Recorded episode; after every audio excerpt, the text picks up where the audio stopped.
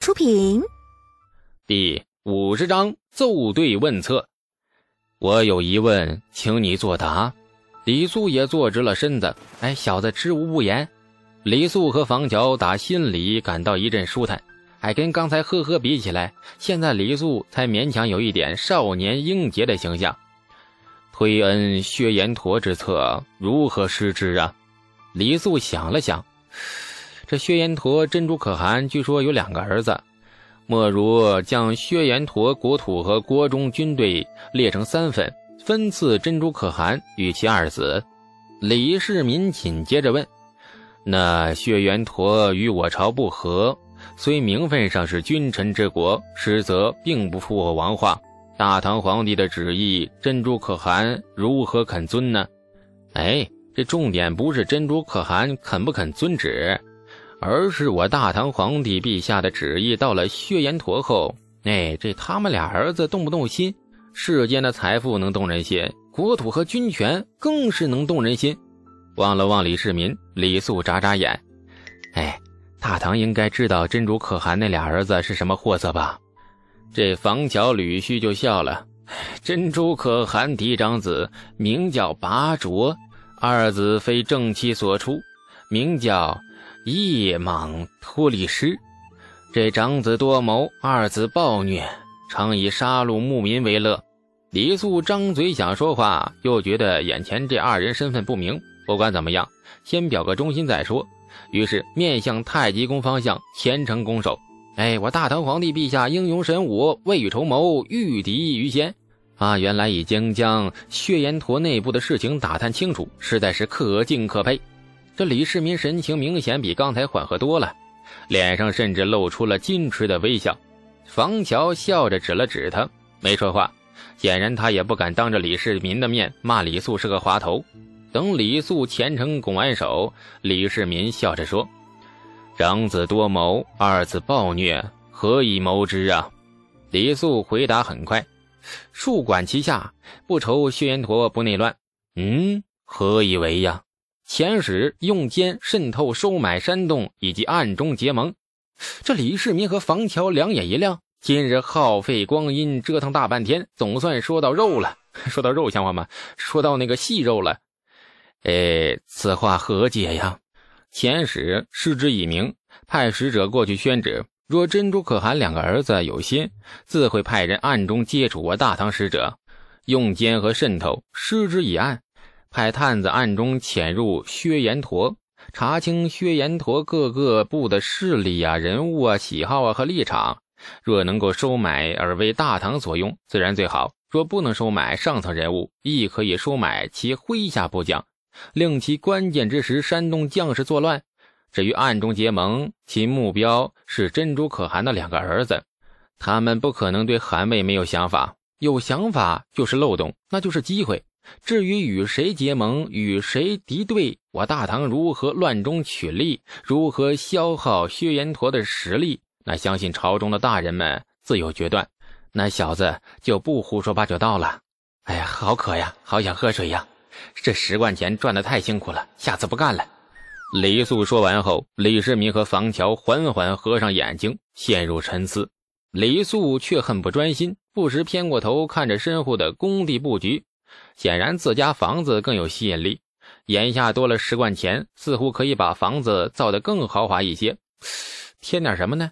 哎，对了，可以添丫鬟呢，添十个丫鬟，每次回到家便让十个丫鬟一左一右排成两队欢迎自己，一边五个穿着同色同款的衣裳朝他鞠躬，很对称，很工整，很赏心悦目啊。那添了丫鬟，还得再建两间房当宿舍。自己没事可以睡女生宿舍，那这是李素上辈子一直无法实现的理想。转眼间，东阳给的十贯钱就被李素定好了花出去的计划了。良久，方乔睁开眼，看着李世民笑了：“啊，此计甚妙，推恩之策到现在才算是完整了，足可行之。”李世民也睁开了眼：“我朝在薛延陀有奸否啊？”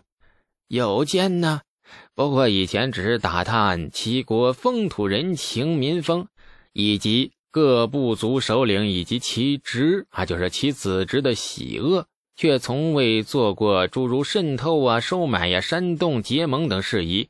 仅今日所闻间之用，实在是收获良多呀。李素斜眼看着他们，心中冷笑。若是把前世诸如特种部队呀、斩首战术、闪电战术、超级极限战术等等说出来，那你们大概会疯掉。不给钱不说。李世民和房乔商议了几句之后，才把目光重新投到李素身上。少年郎果然不凡，今日没白来。李世民缓缓点头，目光充满了欣赏。房乔也点头。虽所献之策略显阴损，这也算是不错了。正是谋国之论。十五岁的年纪能够想到这些，你比老夫当年强多了呀！李素咧嘴，假模假样的谦虚：“哎，小子胡说八道，让二位大人见笑了。”语风一转，李素又说到自己房子。显然，在他心里，自己设计房子比国策高明多了，实在是值得强烈推荐。怀里掏出图纸，李素气质瞬间变得指点江山，激昂之极。哎，国策虽然是小的胡说八道，但房子明显不是。二位大人，贵府上应该没有如此舒服的设施吧？请看，方方正正的泳池，旁边是一间浴室，不是普通的浴室啊，可淋浴，可泡澡，可与贵府妻妾胡天胡地。此乐何极呀！哎，何以见得？有诗为证啊！侍儿扶起娇无力，始是新承恩泽时。云鬓花颜金不摇，芙蓉帐暖度春宵。图纸只卖十贯一张啊，十贯十块钱一张，便可以享受人间仙境般的快乐。二位大人有意否啊？李世民和房乔又呆住了，刚才那正经模样呢？那位蜘蛛在握的少年英杰呢？良久，房乔回过神，捋着长须就说：“侍儿夫妻交无力，世事心诚恩泽时。”哎呀，还度春宵，度春宵，好诗，难怪能做出“花开堪折直须折，莫待无花空折枝”。老夫今日倒多了一个收获呀！李世民的目光有些复杂。有欣赏，也有怒气不争，恨恨地哼了一声。诗倒是好诗，哼，可是从里到外透着一股子荒淫昏聩之气。人之一生，若只知享乐，不思进取，活着与禽兽何异呀？李素叹气，道不同不相为谋，大家的价值观差异太大，无法弥补。至少李素绝不认为不思进取是什么坏毛病。人生不享乐。活着才真正的是禽兽不如。这瞧二人的模样，图纸大概是卖不出去了，生意黄了。李世民又爱又恨地瞪着李素：“少年郎既有才，为何不入仕为国君所用？小小年纪，一辈子刚开了个头，德不高望不重，隐于乡野，装什么隐士？大唐正是用人之时，你若有意，我等可为你向朝廷举荐。七品的官儿。”总是少不了的，你意欲何为呀？那李素眼皮跳了几下，哎，说多了果然招祸呀！刚才悔不该接公主府侍卫送来的十贯钱，那怎么就管不住自己的手呢？你看见钱就想把手伸出去，不争气。这话不能答呀，这答了以后别想有好日子过。李素又露出了刚才的嘴脸，皮笑肉不笑的咧开了嘴，呵呵。好好的一场奏对问策，最后又是不欢而散。李世民实在恨极了那两个该死的呵呵，怒气冲冲拂袖而去。房乔摇头，跟在后面离开。二人走了数十丈，等候许久的侍卫们纷纷从路旁现身出来。李世民的神情也变得平静无比。玄灵啊，你观此子如何呀？房乔想了想。呃，臣有些看不透。十五岁少年，你一国宰相竟看不透？房乔笑着反问：“那陛下看得透吗？”这李世民语之：“哎呀，其实他也看不透，总觉得李素和气恭敬的背后还罩着一层神秘的面纱，任谁都触碰不到最真实的一面。旁人看到的只是他想让大家看到的一面而已。”方桥思索片刻。先不说此子心性如何，不过以臣观之，确实有几分本事。陛下发现了吗？其实刚才他说的那些话，分明是保有余地，告诉我们的或许只是一个大略的纲领而已。甚至于刚才他所做的那首“侍而扶起，教无力”一诗，这无头无尾、无事无人物，平仄韵律亦与七绝诗体有别。分别是一首长诗，掐头去尾，从中间截取一段而已。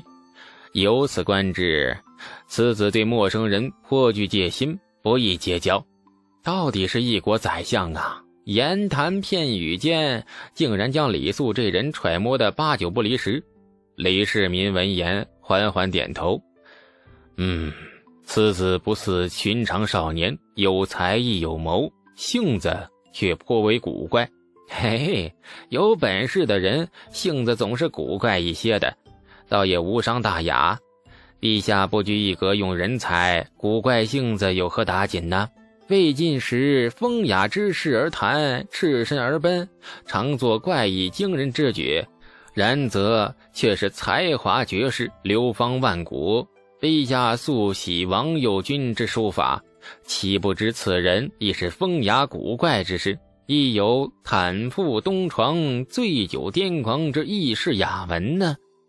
李世民不置可否，回过头朝着李素家方向看了一眼，意味深长地说：“看看再说吧。你我在这里说着用不用他，而那个小子怕是不肯入室啊。说来何意呀？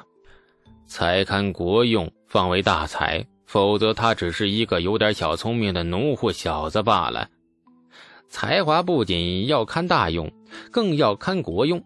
不能为国所用的才华，在李世民眼里那，什么都不是。这是李世民的想法。